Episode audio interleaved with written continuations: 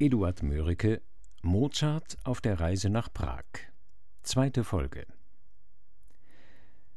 Es knüpfte sich an diesen Baum für die Familie das mehr als hundertjährige Gedächtnis einer ausgezeichneten Frau, welche wohl verdient, dass wir ihrer mit wenigem hier gedenken. Des Oheims Großvater durch seine diplomatischen Verdienste im Wiener Kabinett rühmlich bekannt, von zwei Regenten nacheinander mit gleichem Vertrauen beehrt, war innerhalb seines eigenen Hauses nicht minder glücklich im Besitz einer vortrefflichen Gemahlin, Renate Leonore. Ihr wiederholter Aufenthalt in Frankreich brachte sie vielfach mit dem glänzenden Hofe Ludwigs XIV und mit den bedeutendsten Männern und Frauen dieser merkwürdigen Epoche in Berührung. Bei ihrer unbefangenen Teilnahme an jenem steten Wechsel des geistreichsten Lebensgenusses verleugnete sie auf keinerlei Art in Worten und Werken die angestammte deutsche Ehrenfestigkeit und sittliche Strenge, die sich in den kräftigen Zügen des noch vorhandenen Bildnisses der Gräfin unverkennbar ausprägt.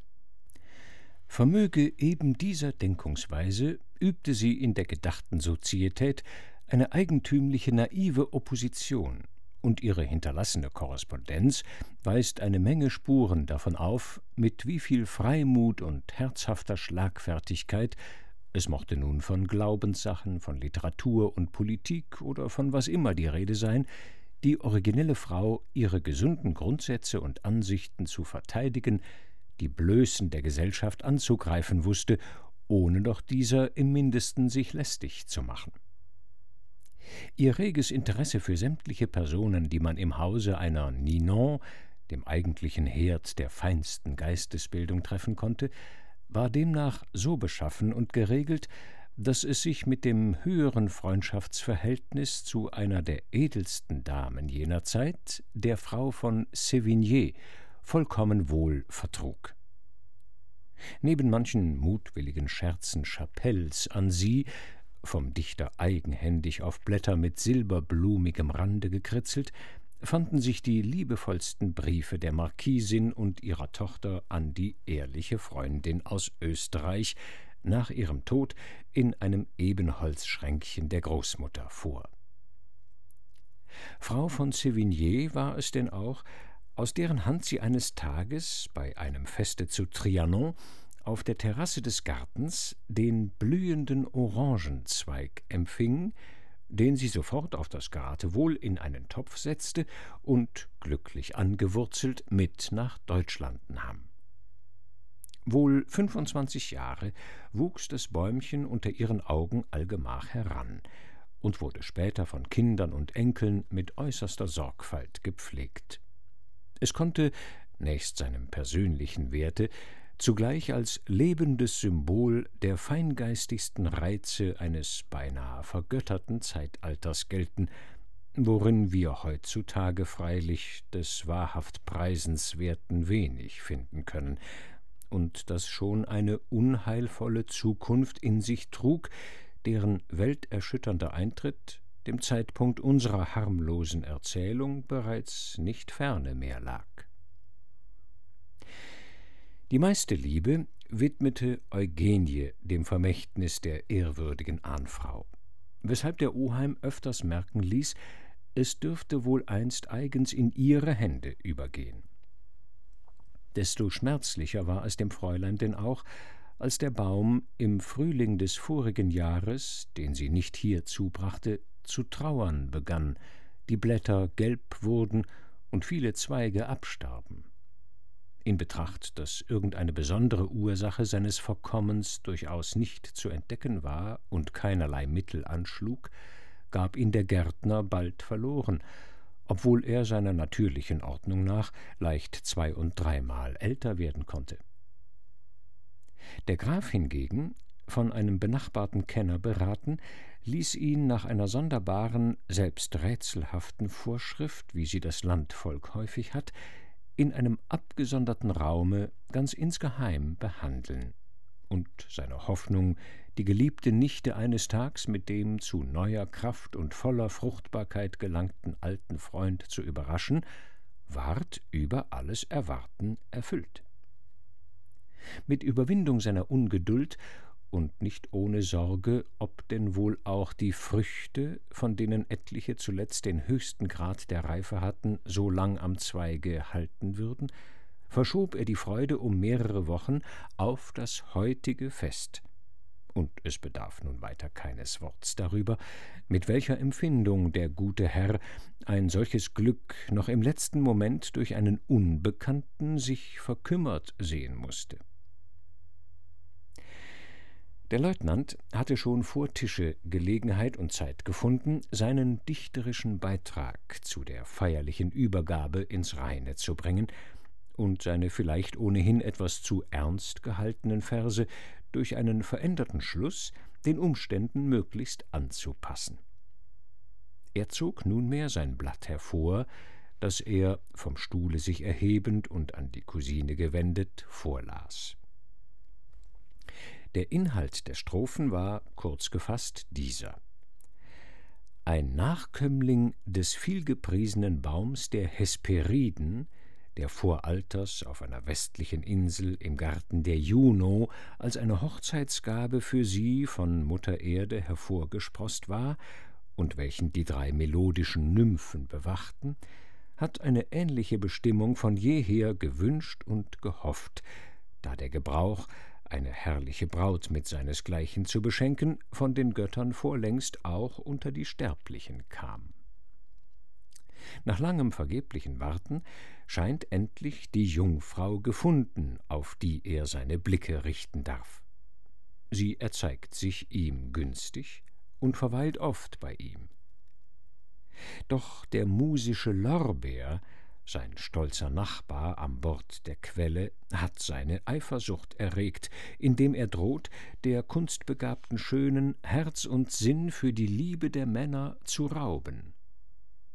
Die Myrte tröstete ihn umsonst und lehrt ihn Geduld durch ihr eigenes Beispiel.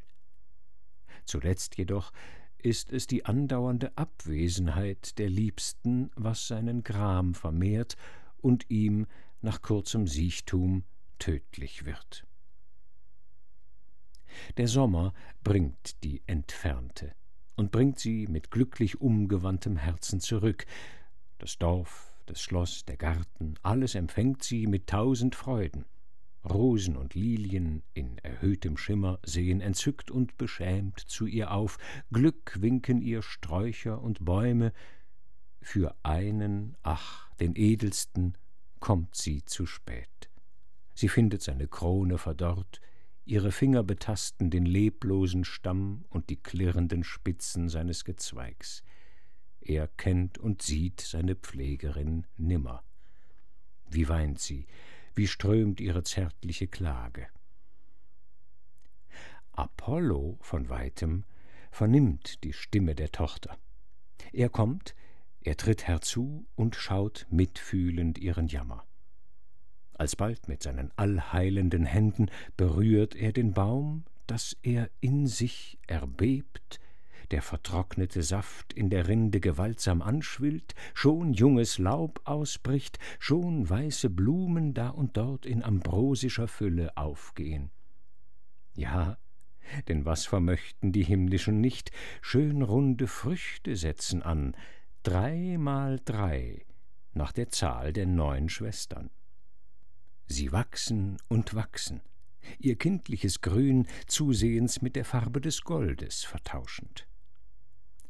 Phoebus, so schloss sich das Gedicht, Phoebus überzählt die Stücke, weidet selbsten sich daran, ja, es fängt im Augenblicke ihm der Mund zu wässern an, Lächelnd nimmt der Gott der Töne von der saftigsten Besitz. Lass uns teilen, holde Schöne, und für Amorn diesen Schnitz. Der Dichter erntete rauschenden Beifall, und gern verzieh man die barocke Wendung, durch welche der Eindruck des wirklich gefühlvollen Ganzen so völlig aufgehoben wurde. Franziska, deren froher Mutterwitz schon zu verschiedenen Malen, bald durch den Hauswirt, bald durch Mozart, in Bewegung gesetzt worden war, lief jetzt geschwinde, wie von ungefähr an etwas erinnert, hinweg und kam zurück mit einem braunen englischen Kupferstich größten Formats, welcher, wenig beachtet, in einem ganz entfernten Kabinett unter Glas und Rahmen hing. Es muss doch wahr sein, was ich immer hörte, rief sie aus, indem sie das Bild am Ende der Tafel aufstellte, dass sich unter der Sonne nichts Neues begibt. Hier eine Szene aus dem goldenen Weltalter. Und haben wir sie nicht erst heute erlebt? Ich hoffe doch, Apollo werde sich in dieser Situation erkennen. Vortrefflich, triumphierte Max. Da hätten wir ihn ja, den schönen Gott, wie er sich just gedankenvoll über den heiligen Quell hinbeugt. Und damit nicht genug, dort, seht nur, einen alten Satyr hinten im Gebüsch, der ihn belauscht. Man möchte darauf schwören, Apoll besinnt sich eben auf ein lange vergessenes arkadisches Tänzchen, das ihn in seiner Kindheit der alte Chiron zu der Zither lehrte. So ist's, nicht anders, applaudierte Franziska, die hinter Mozart stand. Und, fuhr sie gegen diesen fort, bemerken Sie auch wohl den fruchtbeschwerten Ast, der sich zum Gott heruntersenkt? Ganz recht, es ist der ihm geweihte Ölbaum. Keineswegs, die schönsten Apfelsinen sind's. Gleich wird er sich in der Zerstreuung eine herunterholen. Vielmehr, rief Mozart, er wird gleich diesen Schelmenmund mit tausend Küssen schließen. Damit erwischte er sie am Arm und schwur, sie nicht mehr loszulassen, bis sie ihm ihre Lippen reiche, was sie denn auch ohne vieles Sträuben tat. Erkläre uns doch, Max, sagte die Gräfin, was unter dem Bilde hier steht. Es sind die Verse aus einer berühmten horazischen Ode. Der Dichter Ramler in Berlin hat uns das Stück vor kurzem unübertrefflich deutsch gegeben. Es ist vom höchsten Schwung. Wie prächtig eben diese eine Stelle. Hier der auf der Schulter keinen untätigen Bogen führet, der seines Delos grünenden Mutterhain und Pataras beschatteten Strand bewohnt, der seines Hauptes goldene Locken in die kastalischen Fluten tauchet. Schön, wirklich schön, sagte der Graf, nur hier und da bedarf es der Erläuterung. So zum Beispiel, der keinen untätigen Bogen führet, hieße natürlich schlechtweg, der allezeit einer der fleißigsten Geiger gewesen. Doch, was ich sagen wollte, bester Mozart, Sie säen Unkraut zwischen zwei zärtliche Herzen. Ich will nicht hoffen. Wieso? Eugenie beneidet ihre Freundin und hat auch allen Grund. Aha, Sie haben mir schon meine schwache Seite abgemerkt. Aber was sagt der Bräutigam dazu? Nur ein oder zweimal will ich durch die Finger sehen. Sehr gut. Wir werden der Gelegenheit wahrnehmen. Indes fürchten Sie nichts, Herr Baron, es hat keine Gefahr. Solange mir nicht der Gott hier sein Gesicht und seine langen gelben Haare borgt. Ich wünschte wohl, er tät's. Er sollte auf der Stelle Mozarts Zopf mitsamt seinem schönsten Bandel dafür haben.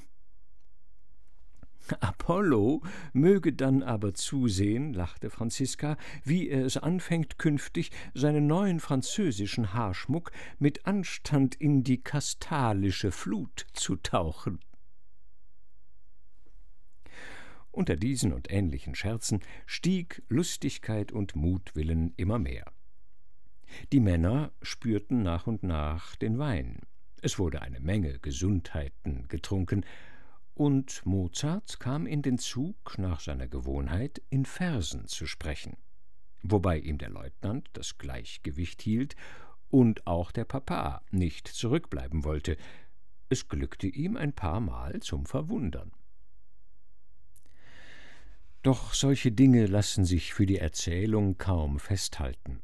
Sie wollen eigentlich nicht wiederholt sein, eben weil das, was sie an ihrem Ort unwiderstehlich macht, die allgemein erhöhte Stimmung, der Glanz, die Jovialität des persönlichen Ausdrucks in Wort und Blick fehlt.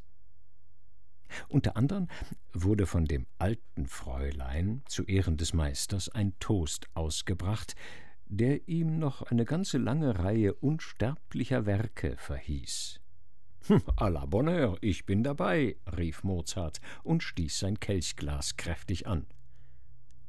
Der Graf begann hierauf mit großer Macht und Sicherheit der Intonation, kraft eigener Eingebung, zu singen Mögen ihn die Götter stärken zu den angenehmen Werken. Max fortfahrend Wovon der Da Ponte weder noch der große Schikaneder Mozart noch bigott der Komponist s mindest weiß zu dieser Frist. Graf alle, alle soll sie jener Hauptspitzbub von Italiener noch erleben, wünsch ich sehr, unser Signor Bonbonniere. Anmerkung Mörike, so nannte Mozart unter Freunden seinen Kollegen Salieri, der, wo er ging und stand, Zuckerwerk naschte, zugleich mit Anspielung auf das Zierliche seiner Person. Max Gut, ich geb ihm hundert Jahre. Mozart, wenn ihn nicht samt seiner Ware, alle drei Conforza, noch der Teufel holt vorher unsern Monsieur Bonbonnière. Durch des Grafen ausnehmende Singlust schweifte das zufällig entstandene Terzett mit Wiederaufnahme der letzten vier Zeilen in einen sogenannten endlichen Kanon aus. Und die Fräulein Tante besaß Humor oder Selbstvertrauen genug, ihren verfallenen Soprano mit allerhand Verzierungen zweckdienlich einzumischen. Mozart gab nachher das Versprechen, bei guter Muße diesen Spaß nach den Regeln der Kunst express für die Gesellschaft auszuführen, das er auch später von Wien aus erfüllte. Eugenie hatte sich im stillen längst mit ihrem Kleinod aus der Laube des Tiberius vertraut gemacht. Allgemein verlangte man jetzt das Duett vom Komponisten und ihr gesungen zu hören, und der Oheim war glücklich, im Chor seine Stimme abermals geltend zu machen. Also erhob man sich und eilte zum Klavier ins große Zimmer nebenan. Ein so reines Entzücken nun auch das köstliche Stück bei allen erregte, so führte doch sein Inhalt selbst mit einem raschen Übergang auf den Gipfel geselliger Lust, wo die Musik an und für sich nicht weiter in Betracht mehr kommt. Und zwar gab zuerst unser Freund das Signal, indem er vom Klavier aufsprang, auf Franziska zuging und sie, während Max bereitwilligst die Violine ergriff, zu einem Schleifer persuadierte. Der Hauswirt säumte nicht, Madame Mozart aufzufordern. Im Nu waren alle beweglichen Möbel, den Raum zu erweitern, durch geschäftige Diener entfernt. Es musste nach und nach ein jedes an die Tour, und Fräulein Tante nahm es keineswegs übel, dass der galante Leutnant sie zu einer Menuett abholte, worin sie sich völlig verjüngte. Schließlich, als Mozart mit der Braut den Kehr austanzte, nahm er sein versichertes Recht auf ihren schönen Mund in bester Form dahin. Der Abend war herbeigekommen, die Sonne nah am Untergehen. Es wurde nun erst angenehm im Freien. Daher die Gräfin den Damen vorschlug, sich im Garten noch ein wenig zu erholen. Der Graf dagegen lud die Herren auf das Billardzimmer, da Mozart bekanntlich dieses Spiel sehr liebte. So teilte man sich denn in zwei Partien, und wir unsererseits folgen den Frauen. Nachdem sie den Hauptweg einigemal gemächlich auf und ab gegangen, erstiegen sie einen runden, von einem hohen Rebengeländer zur Hälfte umgebenen Hügel, von wo man in das offene Feld, auf das Dorf und die Landstraße sah. Die letzten Strahlen der herbstlichen Sonne funkelten rötlich durch das Weinlaub herein. Wäre hier nicht vertraulich zu sitzen, sagte die Gräfin, wenn Madame Mozart uns etwas von sich und dem Gemahl erzählen wollte? Sie war ganz gerne bereit, und alle nahmen höchst behaglich auf den im Kreis herbeigerückten Stühlen Platz. Ich will etwas zum Besten geben, das Sie auf alle Fälle hätten hören müssen, da sich ein kleiner Scherz darauf bezieht, den ich im Schilde führe. Ich habe mir in den Kopf gesetzt, der Gräfin Braut zur fröhlichen Erinnerung an diesen Tag ein Angebind von sonderlicher Qualität zu verehren. Dasselbe ist so wenig Gegenstand des Luxus und der Mode, dass es lediglich nur durch seine Geschichte einigermaßen interessieren kann. Was mag das sein, Eugenie? sagte Franziska. Zum wenigsten das Tintenfass eines berühmten Mannes. Ja, nicht allzu weit gefehlt. Sie sollen es noch diese Stunde sehen. Im Reisekoffer liegt der Schatz. Ich fange an und werde mit Ihrer Erlaubnis ein wenig weiter ausholen. Vorletzten Winter wollte mir Mozarts Gesundheitszustand durch vermehrte Reizbarkeit und häufige Verstimmung ein fieberhaftes Wesen nachgerade bange machen. In Gesellschaft noch zuweilen lustig, oft mehr als recht natürlich, war er zu Haus meist trüb in sich hinein, seufzte und klagte. Der Arzt empfahl ihm Diät, Pyrmonter und Bewegung außerhalb der Stadt. Der Patient gab nicht viel auf den guten Rat, die Kur war unbequem, zeitraubend, seinem Taglauf schnurstracks entgegen. Nun machte ihm der Doktor die Hölle etwas heiß, er musste eine lange Vorlesung anhören von der Beschaffenheit des menschlichen Geblüts, von denen Kügelgens darin, vom Atemholen und vom Phlogiston, halt unerhörte Dinge. Auch wie es eigentlich gemeint sei, von der Natur mit Essen, Trinken und Verdauen, das eine Sache ist, worüber Mozart bis dahin ganz ebenso unschuldig dachte wie sein Junge von fünf Jahren. Die Lektion, in der Tat, machte merklichen Eindruck. Der Doktor war noch keine halbe Stunde weg, so find ich meinen Mann nachdenklich, aber mit aufgeheitertem Gesicht auf seinem Zimmer über der Betrachtung eines Stocks, den er in einem Schrank mit alten Sachen suchte und auch glücklich fand. Ich hätte nicht gemeint, dass er sich dessen nur erinnerte. Er stammte noch von meinem Vater, ein schönes Rohr mit hohem Knopf von Lapislazuli. Nie sah man einen Stock in Mozarts Hand. Ich musste lachen. Du siehst, rief er, ich bin daran, mit meiner Kur mich völlig ins Geschirr zu werfen. Ich will das Wasser trinken, mir alle Tage Motion im Freien machen und mich dabei dieses Stabes bedienen. Da sind mir nun verschiedene Gedanken beigegangen. Es ist doch nicht umsonst, dacht ich, dass andere Leute, was da gesetzte Männer sind, den Stock nicht missen können. Der Kommerzienrat, unser Nachbar, geht niemals über die Straße, seinen Gevatter zu besuchen, der Stock muss mit.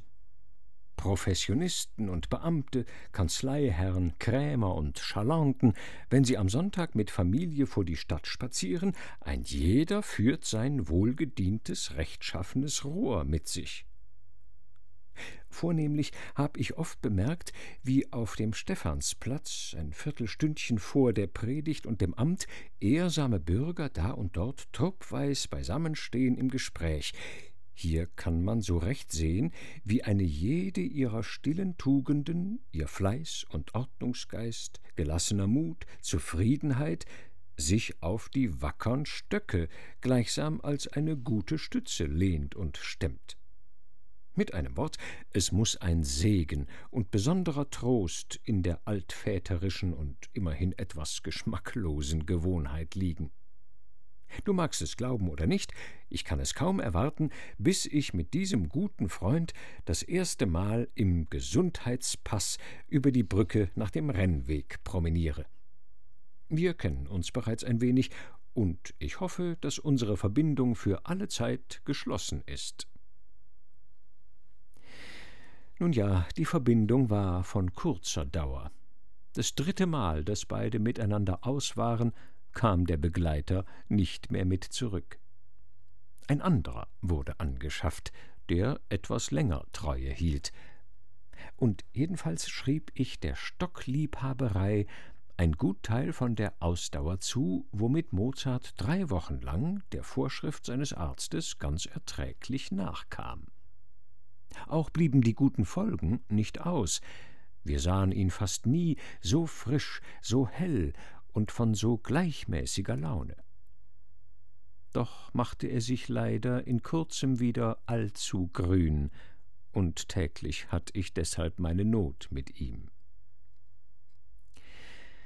Damals geschah es nun, dass er, ermüdet von der Arbeit eines anstrengenden Tags, noch spät, ein paar neugieriger Reisenden wegen, zu einer musikalischen Soiree ging, auf eine Stunde bloß, versprach er mir heilig und teuer. Doch das sind immer die Gelegenheiten, wo die Leute, wenn er nur erst am Flügel festsitzt und im Feuer ist, seine Gutherzigkeit am mehrsten missbrauchen. Denn da sitzt er alsdann wie das Männchen in einer Montgolfiere, sechs Meilen hoch über dem Erdboden schwebend, wo man die Glocken nicht mehr schlagen hört. Ich schickte den Bedienten zweimal mitten in der Nacht dahin, umsonst, er konnte nicht zu seinem Herrn gelangen. Um drei Uhr früh kam dieser denn endlich nach Haus. Ich nahm mir vor, den ganzen Tag ernstlich mit ihm zu schmollen. Hier überging Madame Mozart einige Umstände mit Stillschweigen. Es war, muss man wissen, nicht unwahrscheinlich, dass zu gedachter Abendunterhaltung auch eine junge Sängerin, Signora Malerbi, kommen würde, an welcher Frau Constanze mit allem Recht Ärgernis nahm. Diese Römerin war durch Mozarts Verwendung bei der Oper angestellt worden, und ohne Zweifel hatten ihre koketten Künste nicht geringen Anteil an der Gunst des Meisters. Sogar wollten einige wissen, sie habe ihn mehrere Monate lang eingezogen und heiß genug auf ihrem Rost gehalten. Ob dies nun völlig wahr sei oder sehr übertrieben, gewiss ist, sie benahm sich nachher frech und undankbar und erlaubte sich selbst Spöttereien über ihren Wohltäter. So war es ganz in ihrer Art, dass sie ihn einst gegenüber einem ihrer glücklichern Verehrer kurzweg un piccolo grifo raso, ein kleines rasiertes Schweinsrüsselchen nannte. Der Einfall einer Circe würdig war umso empfindlicher, weil er, wie man gestehen muss, immerhin ein Körnchen Wahrheit enthielt. Anmerkung Mörike man hat hier ein älteres kleines Profilbild im Auge, das, gut gezeichnet und gestochen, sich auf dem Titelblatt eines Mozartschen Klavierwerks befindet, unstreitig das ähnlichste von allen auch neuerdings im Kunsthandel erschienenen Porträts. Beim Nachhausegehen von jener Gesellschaft, bei welcher übrigens die Sängerin zufällig nicht erschienen war, beging ein Freund im Übermut des Weins die Indiskretion, dem Meister dies boshafte Wort zu verraten, un piccolo grifo raso. Er wurde schlecht davon erbaut, denn eigentlich war es für ihn der erste unzweideutige Beweis von der gänzlichen Herzlosigkeit seines Schützlings. Vor lauter Entrüstung darüber empfand er nicht einmal sogleich den frostigen Empfang am Bette seiner Frau. In einem Atem teilte er ihr die Beleidigung mit, und diese Ehrlichkeit lässt wohl auf einen mindern Grad von Schuldbewusstsein schließen, fast machte er ihr Mitleid rege. Doch hielt sie geflissentlich an sich, es sollte ihm nicht so leicht hingehen. Als er von einem schweren Schlaf kurz nach Mittag erwachte, fand er das Weibchen samt den beiden Knaben nicht zu Hause, vielmehr säuberlich den Tisch für ihn allein gedeckt. Von jeher gab es wenige Dinge, welche Mozart so unglücklich machten, als wenn nicht alles hübsch eben und heiter zwischen ihm und seiner guten Hälfte stand. Und hätte er nun erst gewusst, welche weitere Sorge sie schon seit mehreren Tagen mit sich herumtrug, eine der schlimmsten in der Tat, mit deren Eröffnung sie ihn nach alter Gewohnheit so lange wie möglich verschonte.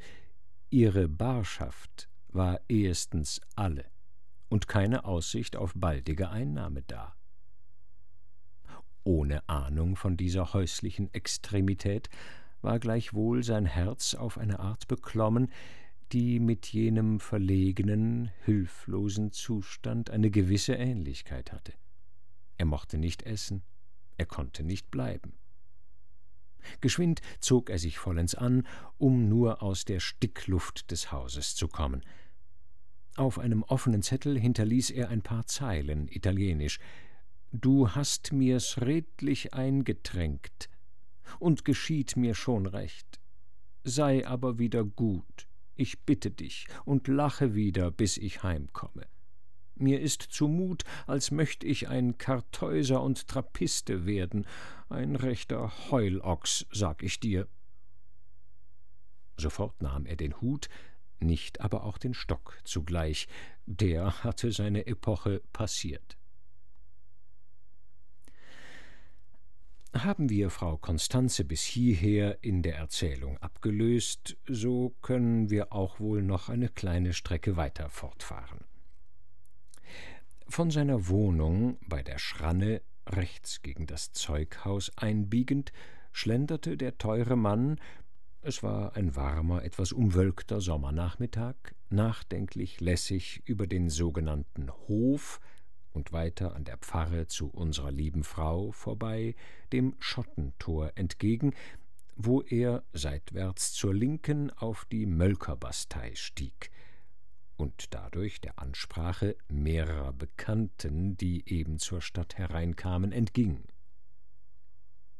Nur kurze Zeit genoss er hier, obwohl von einer stumm bei den Kanonen auf und niedergehenden Schildwache nicht belästigt, der vortrefflichen Aussicht über die grüne Ebene des Glacis und die Vorstädte hin nach dem Kahlenberg und südlich nach den steirischen Alpen. Die schöne Ruhe der äußern Natur widersprach seinem innern Zustand. Mit einem Seufzer setzte er seinen Gang über die Esplanade und sodann durch die Alser Vorstadt ohne bestimmten Zielpunkt fort. Am Ende der Währinger Gasse lag eine Schenke mit Kegelbahn, deren Eigentümer, ein Seilermeister, durch seine gute Ware wie durch die Reinheit seines Getränks den Nachbarn und Landleuten, die ihr Weg vorüberführte, gar wohl bekannt war. Man hörte Kegel schieben, und übrigens ging es bei einer Anzahl von höchstens einem Dutzend Gästen mäßig zu ein kaum bewußter Trieb, sich unter anspruchlosen, natürlichen Menschen in etwas zu vergessen, bewog den Musiker zur Einkehr.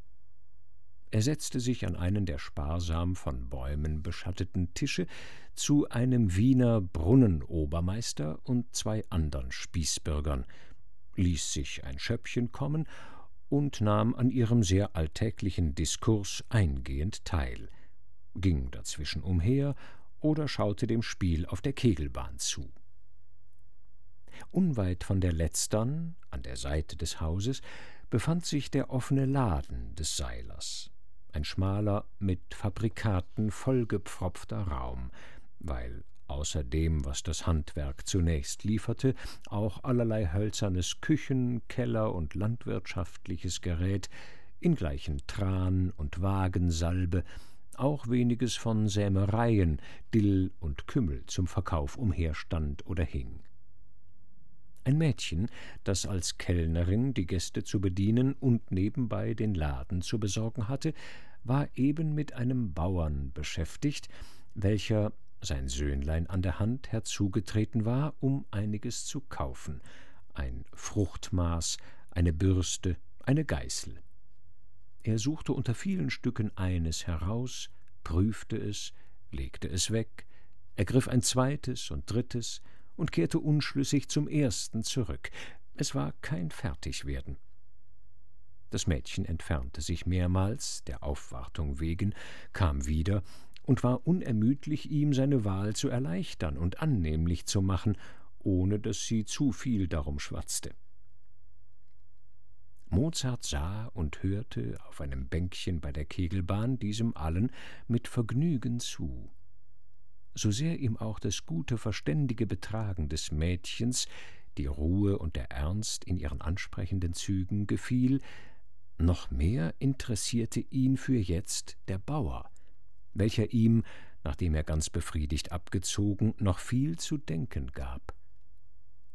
Er hatte sich vollkommen in den Mann hineinversetzt, gefühlt, wie wichtig die geringe Angelegenheit von ihm behandelt, wie ängstlich und gewissenhaft die Preise bei einem Unterschied von wenig Kreuzern hin und her erwogen wurden, und, dachte er, wenn nun der Mann zu seinem Weibe heimkommt, ihr seinen Handel rühmt, die Kinder alle passen, bis der Zwerchsack aufgeht, darin auch was für sie sein mag, Sie aber eilt, ihm einen Imbiss und einen frischen Trunk selbstgekelterten Obstmost zu holen, darauf er seinen ganzen Appetit verspart hat. Wer auch so glücklich wäre, so unabhängig von den Menschen, ganz nur auf die Natur gestellt und ihren Segen, wie sauer auch dieser erworben sein will.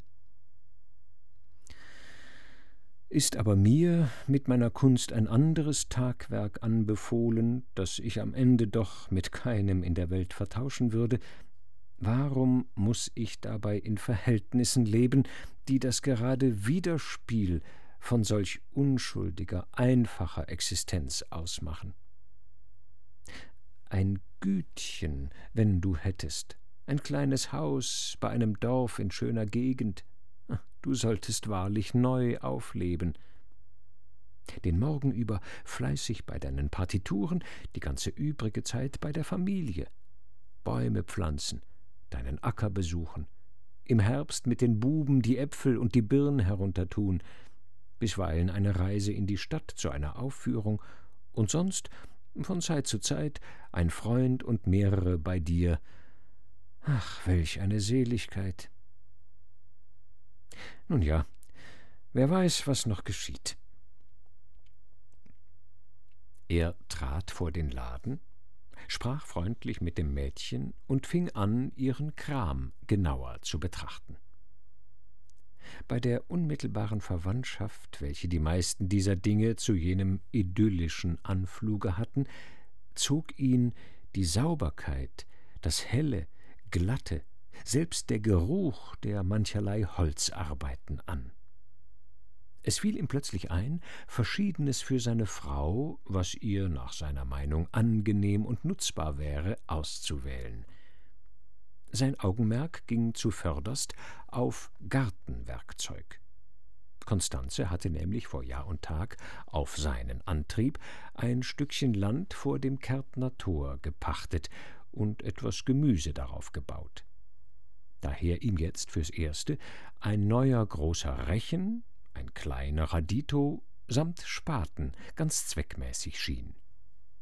Dann, weiteres anlangend, so macht es seinen ökonomischen Begriffen alle Ehre, dass er einem ihn sehr appetitlich anlachenden Butterfass nach kurzer Überlegung wiewohl ungern entsagte dagegen ihm ein hohes, mit Deckel und schön geschnitztem Henkel versehenes Geschirr zu unmaßgeblichem Gebrauch einleuchtete. Es war aus schmalen Stäben von zweierlei Holz, abwechselnd hell und dunkel zusammengesetzt, unten weiter als oben und innen trefflich ausgepicht. Entschieden für die Küche empfahl sich eine schöne Auswahl Rührlöffel, Wellhölzer, Schneidbretter und Teller von allen Größen, sowie ein Salzbehälter einfachster Konstruktion zum Aufhängen. Zuletzt besah er sich noch einen derben Stock, dessen Handhabe mit Leder und runden Messingnägeln gehörig beschlagen war. Da der sonderbare Kunde auch hier in einiger Versuchung schien, bemerkte die Verkäuferin mit Lächeln, das sei just kein Tragen für Herren. Da hast du recht, mein Kind, versetzte er. Mir deucht, die Metzger auf der Reise haben solche. Hm, weg damit, ich will ihn nicht. Das übrige hingegen, alles, was wir da ausgelesen haben, bringst du mir heute oder morgen ins Haus. Dabei nannte er ihr seinen Namen und die Straße. Er ging hierauf, um auszutränken, an seinen Tisch, wo von den dreien nur noch einer, ein Klempnermeister, saß. Die Kellnerin hat heut mal einen guten Tag, bemerkte der Mann. Ihr Vetter lässt ihr vom Erlös im Laden am Gulden einen Batzen. Mozart freute sich nun seines Einkaufs doppelt. Gleich aber sollte seine Teilnahme an der Person noch größer werden. Denn als sie wieder in die Nähe kam, rief ihr derselbe Bürger zu Wie steht's, Christens? Was macht der Schlosser? Feilt er nicht bald sein eigen Eisen? Was? erwiderte sie im Weitereilen, selbiges Eisen, schätz ich, wächst noch im Berg, zu hinterst. Es ist ein guter Tropf, sagte der Klempner.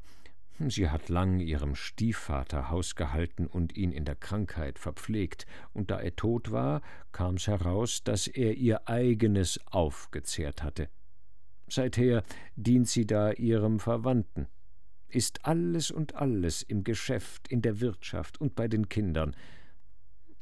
Sie hat mit einem braven Gesellen Bekanntschaft und würde ihn, je eher, je lieber heiraten. Es hat aber so seine Haken. Was für? Er ist wohl auch ohne Vermögen?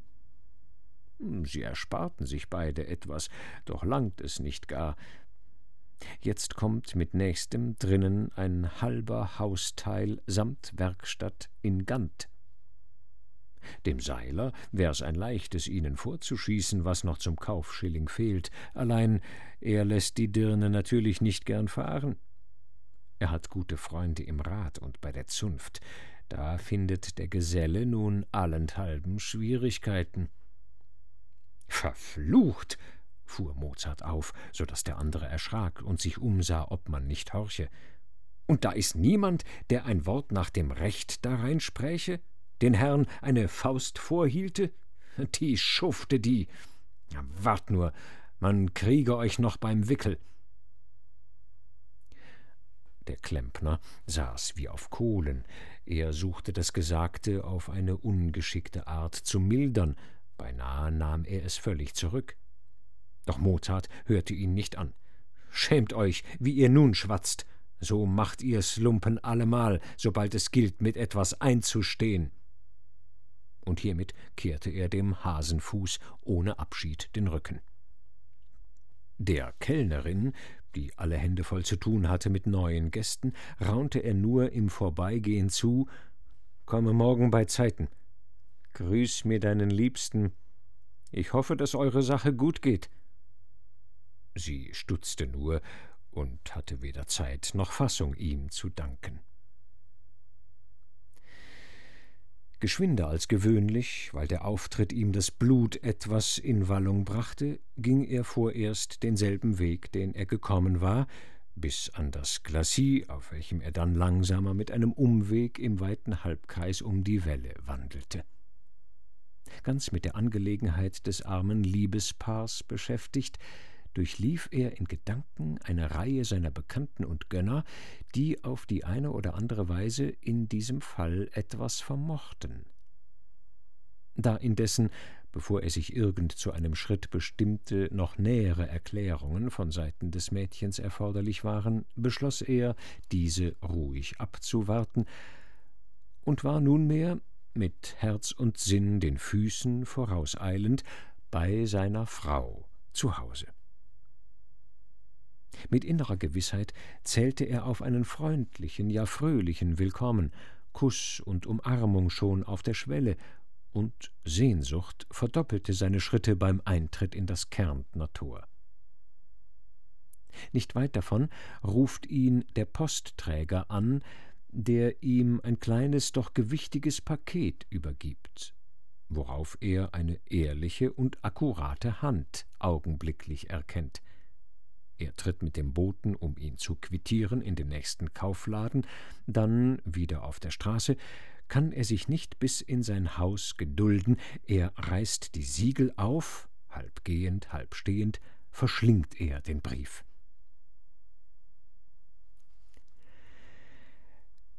Ich saß, fuhr Madame Mozart hier in der Erzählung bei den Damen fort, am Nähtisch, hörte meinen Mann die Stiege heraufkommen und den Bedienten nach mir fragen. Sein Tritt und seine Stimme kam mir beherzter, aufgeräumter vor, als ich erwartete und als mir wahrhaftig angenehm war. Erst ging er auf sein Zimmer, kam aber gleich herüber. Guten Abend, sagt er. Ich, ohne aufzusehen, erwiderte ihm kleinlaut.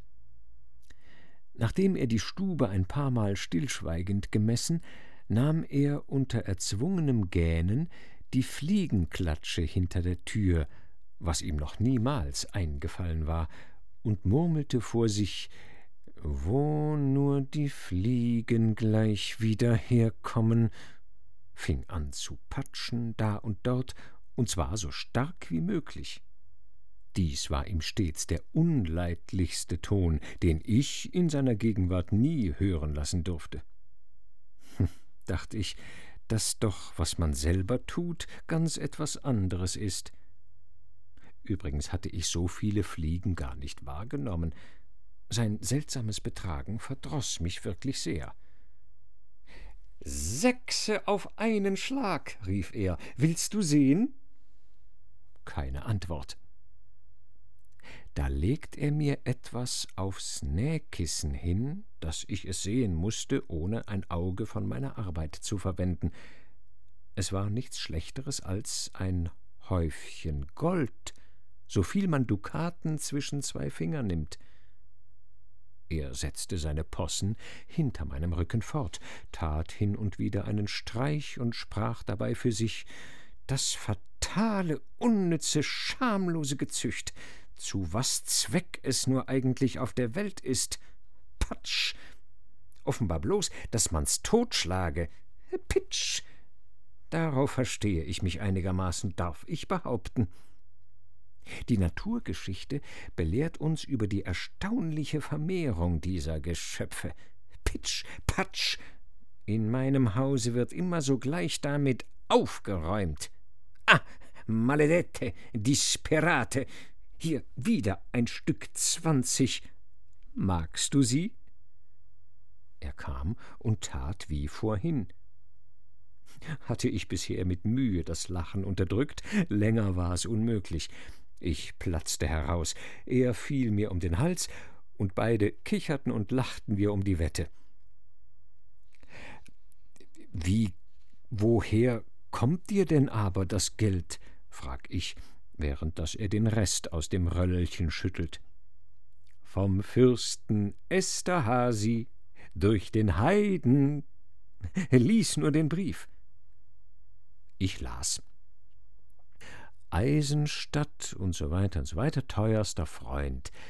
Seine Durchlaucht, mein gnädigster Herr, hat mich zu meinem größesten Vergnügen damit betraut, Ihnen beifolgende sechzig Dukaten zu übermachen. Wir haben letzt Ihre Quartetten wieder ausgeführt, und seine Durchlaucht war solchermaßen davon eingenommen und befriediget, als bei dem ersten Mal vor einem Vierteljahre kaum der Fall gewesen. Der Fürst bemerkte mir, ich muss es wörtlich schreiben, als Mozart ihnen diese Arbeit dedizierte, hat er geglaubt, nur sie zu ehren, doch kann's ihm nichts verschlagen, wenn ich zugleich ein Kompliment für mich darin erblicke. Sagen Sie ihm, ich denke von seinem Genie bald so groß wie Sie selbst, und mehr könn er in Ewigkeit nicht verlangen. Amen, setzt ich hinzu. Sind Sie zufrieden? Postskript der lieben Frau ins Ohr, sorgen Sie gütigst, dass die Danksagung nicht aufgeschoben werde. Am besten geschäh es persönlich. Wir müssen so guten Wind fein erhalten. du Engelsmann, o himmlische Seele, rief Mozart ein übers andere Mal, und es ist schwer zu sagen, was ihn am meisten freute, der Brief oder des Fürsten Beifall oder das Geld. Was mich betrifft, aufrichtig gestanden, mir kam das Letztere gerade damals höchst gelegen. Wir feierten noch einen sehr vergnügten Abend. Von der Affäre in der Vorstadt erfuhr ich jenen Tag noch nichts, die folgenden ebenso wenig. Die ganze nächste Woche verstrich, keine Crescenz erschien, und mein Mann in einem Strudel von Geschäften vergaß die Sache bald. Wir hatten an einem Sonnabend Gesellschaft. Hauptmann Wesselt, Graf Hardeck und andere musizieren. In einer Pause werde ich hinausgerufen. Da war nun die Bescherung. Ich gehe hinein und frage, Hast du Bestellung in der Alservorstadt auf allerlei Holzware gemacht? Potzhagel, ja. Ein Mädchen wird da sein. Lass sie nur hereinkommen.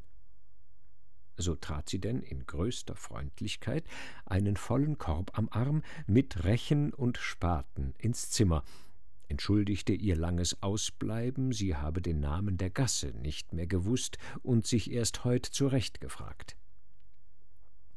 Mozart nahm ihr die Sachen nacheinander ab, die er sofort mit Selbstzufriedenheit mir überreichte. Ich ließ mir herzlich dankbar alles und jedes wohlgefallen, belobte und pries, nur nahm es mich Wunder, wozu er das Gartengeräte gekauft. Natürlich, sagt er, für dein Stückchen an der Wien. Mein Gott, das haben wir ja aber lange abgegeben, weil uns das Wasser immer so viel Schaden tat und überhaupt gar nichts dabei herauskam. Ich sagte dir's, du hattest nichts dawider. Was? Und also, die Spargeln, die wir dies Frühjahr speisten, waren immer vom Markt. Seht, sagt er, hätt ich das gewusst, ich lobte sie dir so aus bloßer Artigkeit, weil du mich wirklich dauertest mit deiner Gärtnerei. Es waren Dingerl wie die Federspulen. Die Herren belustigte der Spaß überaus. Ich musste einigen sogleich das Überflüssige zum Andenken lassen.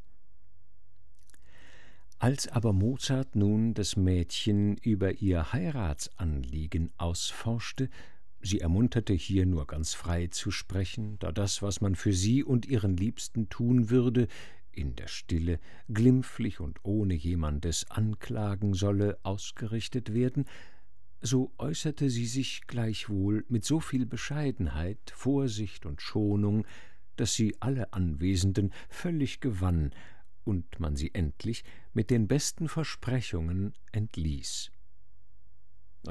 Den Leuten muss geholfen werden, sagte der Hauptmann. Die Innungskniffe sind das wenigste dabei. Hier weiß ich einen, der das bald in Ordnung bringen wird. Es handelt sich um einen Beitrag für das Haus, Einrichtungskosten und dergleichen. Wie wenn wir ein Konzert für Freunde im Trattnerischen Saal mit Entree ad libitum ankündigten. Der Gedanke fand lebhaften Anklang. Einer der Herren ergriff das Salzfass und sagte, es müsste jemand zur Einleitung einen hübschen historischen Vortrag tun, Herrn Mozarts Einkauf schildern, seine menschenfreundliche Absicht erklären, und hier das Prachtgefäß stellt man auf einem Tisch als Opferbüchse auf, die beiden Rechen als Dekoration rechts und links dahinter gekreuzt. Dies nun geschah zwar nicht, hingegen das Konzert kam zustande. Es warf ein Erkleckliches ab, verschiedene Beiträge folgten nach, dass das beglückte Paar noch Überschuss hatte, und auch die andern Hindernisse waren schnell beseitigt.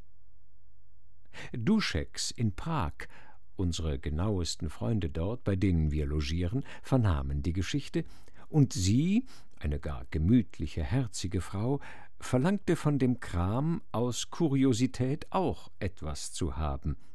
So legt ich denn das Passendste für sie zurück und nahm es bei dieser Gelegenheit mit.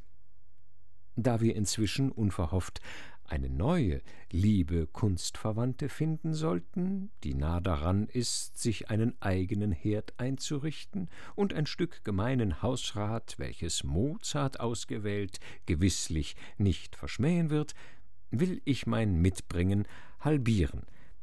Und Sie haben die Wahl zwischen einem der schön durchbrochenen Schokoladenquirl und mehrgedachter Salzbüchse, an welcher sich der Künstler mit einer geschmackvollen Tulpe verunköstigt hat. Ich würde unbedingt zu diesem Stück raten. Das edle Salz, soviel ich weiß, ist ein Symbol der Häuslichkeit und Gastlichkeit, wozu wir alle guten Wünsche für sie legen wollen. Soweit Madame Mozart. Wie dankbar und wie heiter alles von den Damen auf und angenommen wurde, kann man denken. Der Jubel erneuerte sich, als gleich darauf bei den Männern oben die Gegenstände vorgelegt und das Muster patriarchalischer Simplizität nun förmlich übergeben ward, welchem der Oheim in dem Silberschranke seiner nunmehrigen Besitzerin und ihrer spätesten Nachkommen keinen geringern Platz versprach als jenes berühmte Kunstwerk des florentinischen Meisters in der Ambraser-Sammlung einnehme. Es war schon fast acht Uhr. Man nahm den Tee. Bald aber sah sich unser Musiker an sein schon am Mittag gegebenes Wort, die Gesellschaft näher mit dem Höllenbrand bekannt zu machen, der unter Schloss und Riegel, doch zum Glück nicht allzu tief im Reisekoffer lag, dringend erinnert. Er war ohne Zögern bereit. Die Auseinandersetzung der Fabel des Stücks hielt nicht lange auf, das Textbuch wurde aufgeschlagen, und schon brannten die Lichter am Fortepiano. Wir wünschten wohl, unsere Leser streifte hier zum wenigsten etwas von jener eigentümlichen Empfindung an, womit oft schon ein einzeln abgerissener, aus einem Fenster beim Vorübergehen an unser Ohr getragener Akkord, der nur von dort herkommen kann, uns wie elektrisch trifft und wie gebannt festhält. Etwas von jener süßen Bangigkeit, wenn wir in dem Theater, solange das Orchester stimmt, dem Vorhang gegenüber sitzen. Oder ist es nicht so? Wenn auf der Schwelle jedes erhabenen tragischen Kunstwerks, es heiße Macbeth, Ödipus oder wie sonst, ein Schauer der ewigen Schönheit schwebt, wo träfe dies in höherem, auch nur in gleichem Maße zu als eben hier? Der Mensch verlangt und scheut zugleich, aus seinem gewöhnlichen Selbst vertrieben zu werden. Er fühlt, das Unendliche wird ihn berühren, das seine Brust zusammenzieht, indem es sie ausdehnen und den Geist gewaltsam an sich reißen will. Die Ehrfurcht vor der vollendeten Kunst tritt hinzu. Der Gedanke, ein göttliches Wunder genießen, es als ein Verwandtes in sich aufnehmen zu dürfen, zu können, führt eine Art von Rührung, ja von Stolz mit sich, vielleicht den glücklichsten und reinsten, dessen wir fähig sind. Unsere Gesellschaft aber hatte damit, dass sie ein uns von Jugend auf völlig zu eigen gewordenes Werk jetzt erstmals kennenlernen sollte, einen von unserem Verhältnis unendlich verschiedenen Stand. Und wenn man das beneidenswerte Glück der persönlichen Vermittlung durch den Urheber abrechnet, bei weitem nicht den günstigen wie wir, da eine reine und vollkommene Auffassung eigentlich niemand möglich war, auch in mehr als einem Betracht selbst dann nicht möglich gewesen sein würde, wenn das Ganze unverkürzt hätte mitgeteilt werden können. Von achtzehn fertig ausgearbeiteten Nummern gab der Komponist vermutlich nicht die Hälfte. Wir finden in dem unserer Darstellung zugrunde liegenden Bericht nur das letzte Stück dieser Reihe, das Sextett, ausdrücklich angeführt. Er gab sie meistens, wie es scheint, in einem freien Auszug, bloß auf dem Klavier, und sang stellenweise darein, wie es kam und sich schickte. Von der Frau ist gleichfalls nur bemerkt, dass sie zwei Arien vorgetragen habe. Wir möchten uns, da ihre Stimme so stark als lieblich gewesen sein soll, die erste der Donna Anna, du kennst den Verräter, und eine von den beiden der Zerline dabei denken. Genau genommen waren, dem Geist, der Einsicht, dem Geschmacke nach, Eugenie und ihr Verlobter die einzigen Zuhörer, wie der Meister sie sich wünschen musste, und jene war es sicher ungleich mehr als dieser.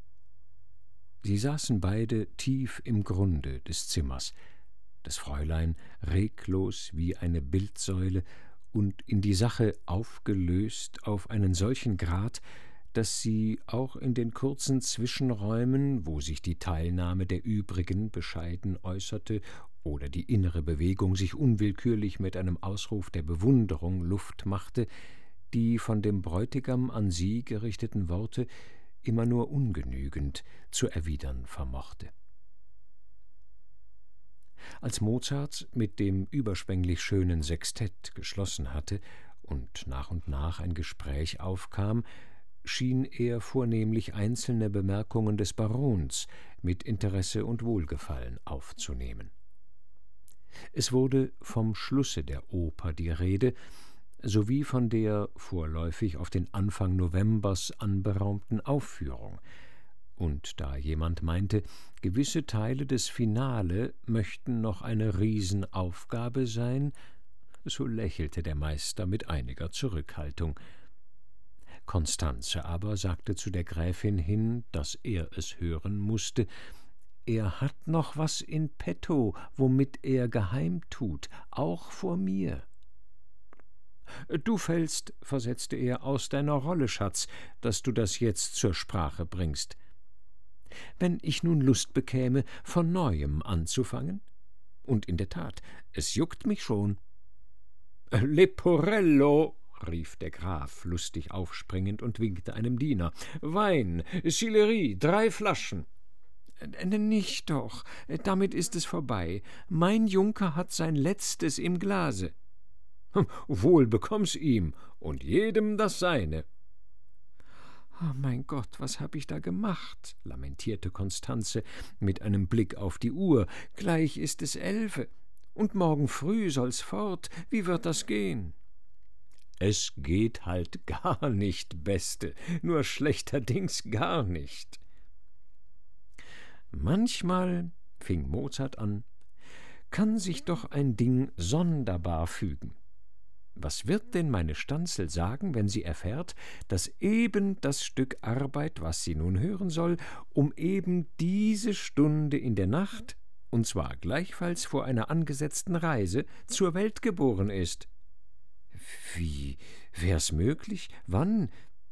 Äh, gewiss vor drei Wochen, wie du nach Eisenstadt wolltest? Getroffen. Und das begab sich so.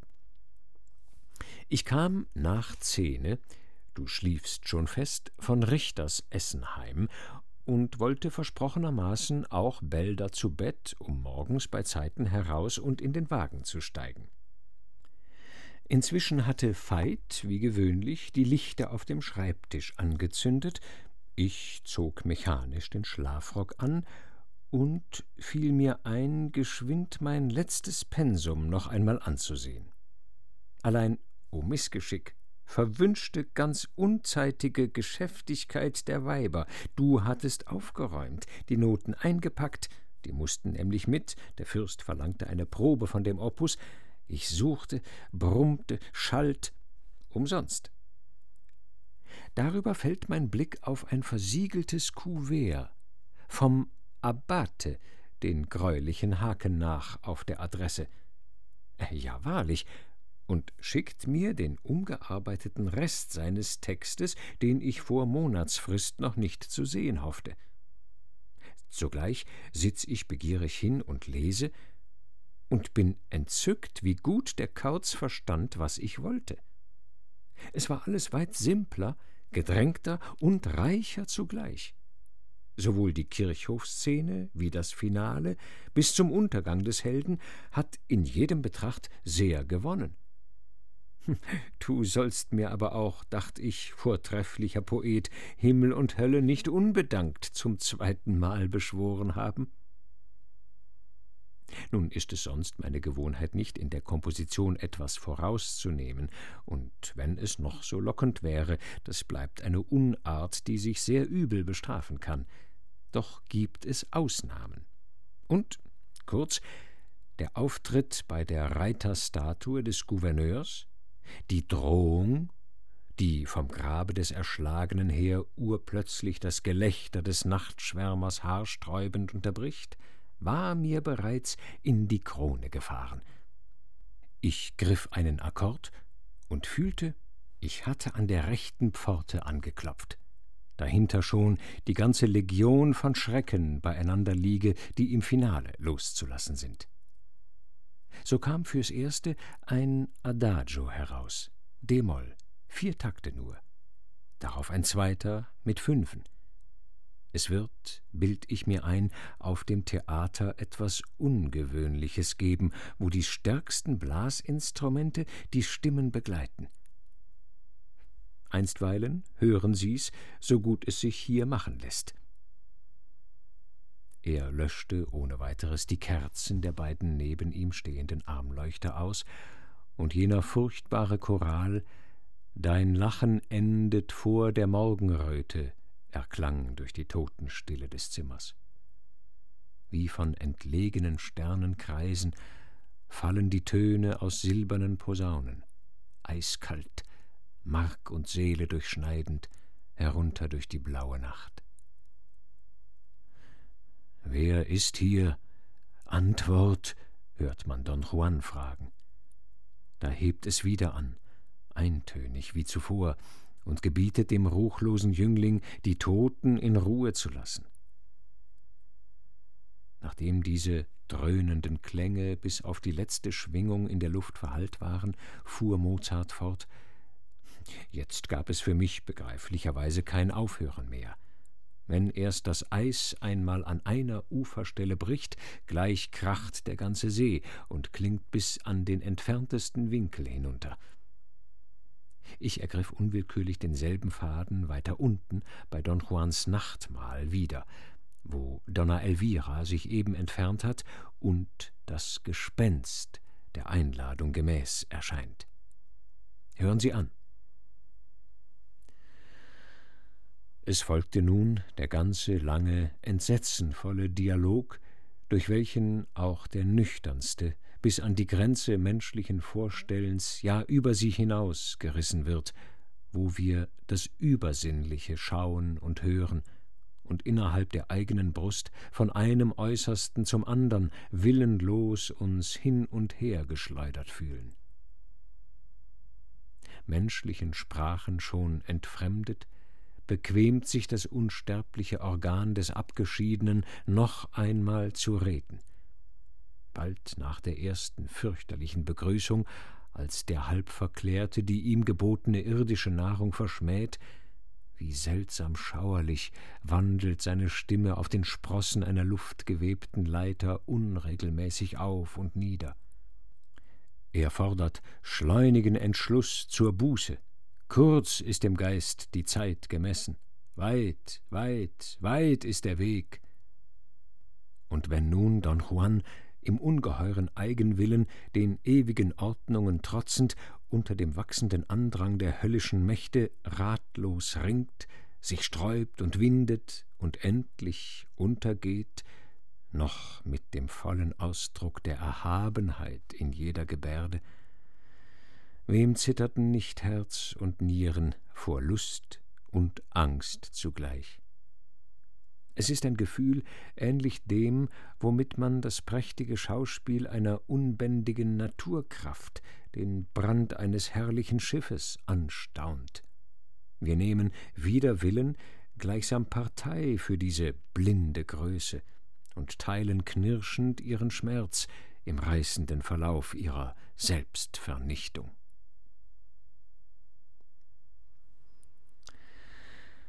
Der Komponist war am Ziele. Eine Zeit lang wagte niemand, das allgemeine Schweigen zuerst zu brechen. Geben Sie uns, fing endlich mit noch beklemmtem Atem die Gräfin an, geben Sie uns, ich bitte Sie, einen Begriff, wie Ihnen war, da Sie in jener Nacht die Feder weglegten. Er blickte, wie aus einer stillen Träumerei ermuntert, helle zu ihr auf, besann sich schnell und sagte, halb zu der Dame, halb zu seiner Frau Nun ja, mir schwankte wohl zuletzt der Kopf. Ich hatte dies verzweifelte Dibattimento bis zu dem Chor der Geister in einer Hitze fort beim offenen Fenster zu Ende geschrieben und stand nach einer kurzen Rast vom Stuhl auf, im Begriff, nach deinem Kabinett zu gehen, damit wir noch ein bisschen plaudern und sich mein Blut ausgleiche. Da machte ein überquerer Gedanke mich mitten im Zimmer stillstehen. Hier sah er zwei Sekunden lang zu Boden, und sein Ton verriet beim Folgenden eine kaum merkbare Bewegung. Ich sagte zu mir selbst, wenn du noch diese Nacht wegstirbest und müsstest deine Partitur an diesem Punkt verlassen, ob dir's auch Ruh im Grabe ließe? Mein Auge hing am Docht des Lichts in meiner Hand und auf den Bergen von abgetropftem Wachs. Ein Schmerz bei dieser Vorstellung durchzuckte mich einen Moment. Dann dachte ich weiter, wenn denn hernach über kurz oder lang ein anderer, vielleicht gar so ein Welscher, die Oper zu vollenden bekäme und fände von der Introduktion bis Numero 17, mit Ausnahme einer Pièce, alles sauber beisammen, lauter gesunde, reife Früchte ins hohe Gras geschüttelt, dass er sie nur auflesen dürfte, ihm graute aber doch ein wenig hier vor der Mitte des Finale, und er fände alsdann unverhofft den tüchtigen Felsbrocken da insoweit schon beiseite gebracht, er möchte drum nicht übel in das Fäustchen lachen. Vielleicht wär er versucht, mich um die Ehre zu betrügen. Er sollte aber wohl die Finger dran verbrennen, da wär noch immerhin ein Häuflein guter Freunde, die meinen Stempel kennen und mir, was mein ist, redlich sichern würden. Nun ging ich, dankte Gott mit einem vollen Blick hinauf und dankte, liebes Weibchen, deinem Genius, der dir so lange seine beiden Hände sanft über die Stirn gehalten, dass du fortschliefst wie eine Ratze und mich kein einzig Mal anrufen konntest. Wie ich aber dann endlich kam und du mich um die Uhr befrugst, log ich dich frisch weg ein paar Stunden jünger, als du warst denn es ging stark auf Viere. Und nun wirst du begreifen, warum du mich um Sechse nicht aus den Federn brachtest, der Kutscher wieder heimgeschickt und auf den andern Tag bestellt werden musste. Natürlich, versetzte Konstanze. Nur bilde sich der schlaue Mann nicht ein, man sei so dumm gewesen, nichts zu merken. Deswegen brauchtest du mir deinen schönen Vorsprung fürwahr nicht zu verheimlichen. Auch war es nicht deshalb. Ja, ja, weiß schon, du wolltest deinen Schatz vorerst noch unbeschrien haben. Mich freut nur, rief der gutmütige Wirt, dass wir morgen nicht nötig haben, ein edles Wiener Kutscherherz zu kränken, wenn Herr Mozart partout nicht aufstehen kann. Die Ordre Hans spann wieder aus tut jederzeit sehr weh. Diese indirekte Bitte um längeres Bleiben, mit der sich die übrigen Stimmen im herzlichsten Zuspruch verbanden, gab den Reisenden Anlass zu Auseinandersetzung sehr triftiger Gründe dagegen. Doch verglich man sich gerne dahin, dass nicht zu zeitig aufgebrochen und noch vergnügt zusammen gefrühstückt werden solle. Man stand und drehte sich noch eine Zeit lang in Gruppen schwatzend umeinander. Mozart sah sich nach jemandem um, augenscheinlich nach der Braut. Da sie jedoch gerade nicht zugegen war, so richtete er naiverweise die ihr bestimmte Frage unmittelbar an die ihm nahestehende Franziska. Was denken Sie denn nun im Ganzen von unserem Don Giovanni? Was können Sie ihm Gutes prophezeien? Ich will, versetzte sie mit Lachen, im Namen meiner Base so gut antworten, als ich kann. Meine einfältige Meinung ist, dass, wenn Don Giovanni nicht aller Welt den Kopf verrückt, so schlägt der liebe Gott seinen Musikkasten gar zu, auf unbestimmte Zeit heißt das, und gibt der Menschheit zu verstehen, und gibt der Menschheit, fiel der Onkel verbessernd ein, den Dudelsack in die Hand und verstocket die Herzen der Leute, dass sie anbeten Baalim. Behüt uns Gott, lachte Mozart.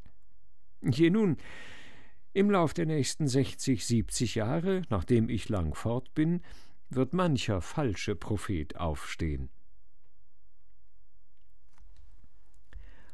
Eugenie trat mit dem Baron und Max herbei, die Unterhaltung hob sich unversehens auf ein neues, ward nochmals ernsthaft und bedeutend, so dass der Komponist, ehe die Gesellschaft auseinanderging, sich noch gar mancher schönen, bezeichnenden Äußerung erfreute, die seiner Hoffnung schmeichelte.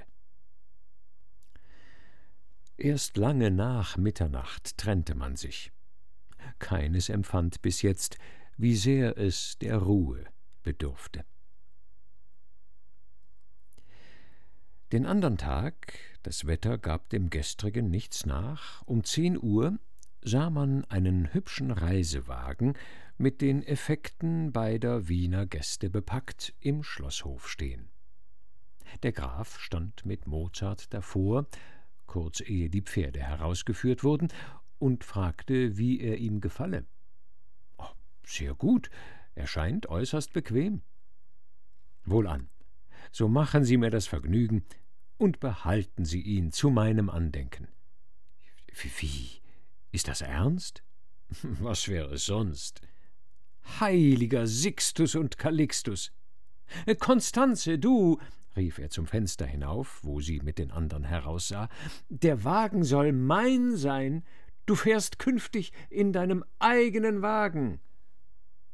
Er umarmte den schmunzelnden Geber, betrachtete und umging sein neues Besitztum von allen Seiten, öffnete den Schlag, warf sich hinein und rief heraus oh, Ich dünke mich so vornehm und so reich wie Ritter Gluck. Was werden Sie in Wien für Augen machen? Ich hoffe, sagte die Gräfin, Ihr Fuhrwerk wiederzusehen, bei der Rückkehr von Prag, mit Kränzen um und um behangen.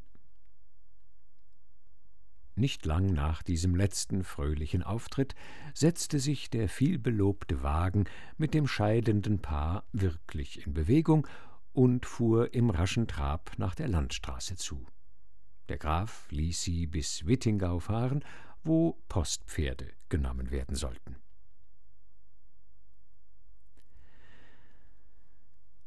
Wenn gute, vortreffliche Menschen durch ihre Gegenwart vorübergehend unser Haus belebten, durch ihren frischen Geistesodem auch unser Wesen in neuen, raschen Aufschwung versetzten und uns den Segen der Gastfreundschaft in vollem Maße zu empfinden gaben, so lässt ihr Abschied immer eine unbehagliche Stockung, zum mindesten für den Rest des Tages, bei uns zurück, wofern wir wieder ganz nur auf uns selber angewiesen sind. Bei unseren Schlossbewohnern traf wenigstens das Letztere nicht zu. Franziskas Eltern, nebst der alten Tante, fuhren zwar alsbald auch weg, die Freundin selbst indes, der Bräutigam, Max ohnehin, verblieben noch. Eugenien von welcher vorzugsweise hier die Rede ist, weil sie das unschätzbare Erlebnis tiefer als alle ergriff, ihr, sollte man denken, konnte nichts fehlen, nichts genommen oder getrübt sein. Ihr reines Glück in dem wahrhaft geliebten Mann, das erst soeben seine förmliche Bestätigung erhielt, musste alles andere verschlingen, vielmehr das edelste und schönste, wovon ihr Herz bewegt sein konnte, musste sich notwendig mit jener seligen Fülle in eines verschmelzen. So wäre es auch wohl gekommen, hätte sie gestern und heute der bloßen Gegenwart, jetzt nur dem reinen Nachgenuss derselben leben können. Allein am Abend schon, bei den Erzählungen der Frau, war sie von leiser Furcht für ihn an dessen liebenswertem Bild sie sich ergötzte, geheim beschlichen worden. Diese Ahnung wirkte nachher, die ganze Zeit als Mozart spielte, hinter allem unsäglichen Reiz, durch alle das geheimnisvolle Grauen der Musik hindurch, im Grund ihres Bewußtseins fort. Und endlich überraschte, erschütterte sie das, was er selbst in der nämlichen Richtung gelegentlich von sich erzählte.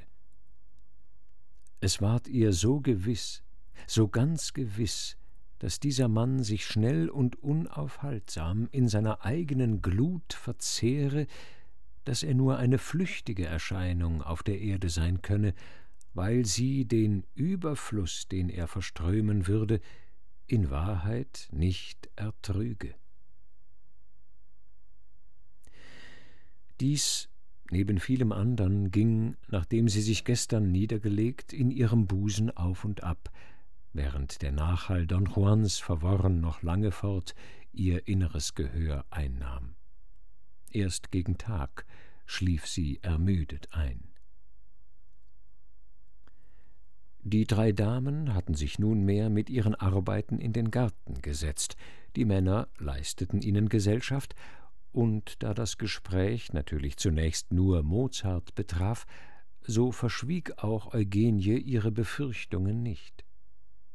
Keins wollte dieselben im mindesten teilen, wiewohl der Baron sie vollkommen begriff. Zur guten Stunde, in recht menschlich reiner, dankbarer Stimmung, pflegt man sich jeder Unglücksidee, die einen gerade nicht unmittelbar angeht, aus allen Kräften zu erwehren. Die sprechendsten, lachendsten Gegenbeweise wurden, besonders vom Oheim, vorgebracht, und wie gerne hörte nicht Eugenie alles an.